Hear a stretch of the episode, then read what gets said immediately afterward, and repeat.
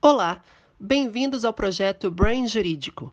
Meu nome é Tatiana Costa Zanlorense, sou advogada e jornalista e vou abordar como podemos gerar novas oportunidades de negócio na quarentena.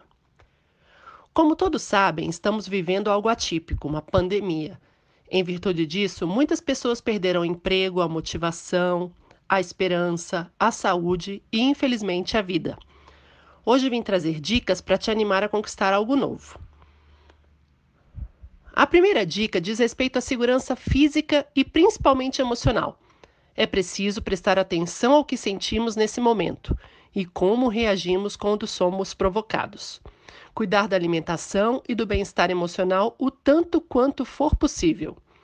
Ter uma rotina salutar, mantendo o estudo e a atualização do conteúdo em dia, é algo super positivo para que você se destaque entre tanta gente.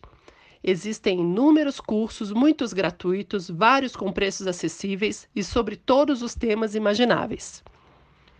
Afastar a procrastinação é o primeiro passo. É como ir à academia. Existe preguiça em ir, mas depois do exercício feito, dá uma sensação de bem-estar gigante, o que nos motiva a ir de novo. E assim acontece com os estudos, acredite em mim. Ah, atenção à sua rede de amigos. Networking, mesmo em período de isolamento é possível, participando de reuniões, como nos aplicativos do Zoom e no Google Meeting, promovendo lives. Comece falando com o seu círculo de amizades e família. Quais são as suas habilidades?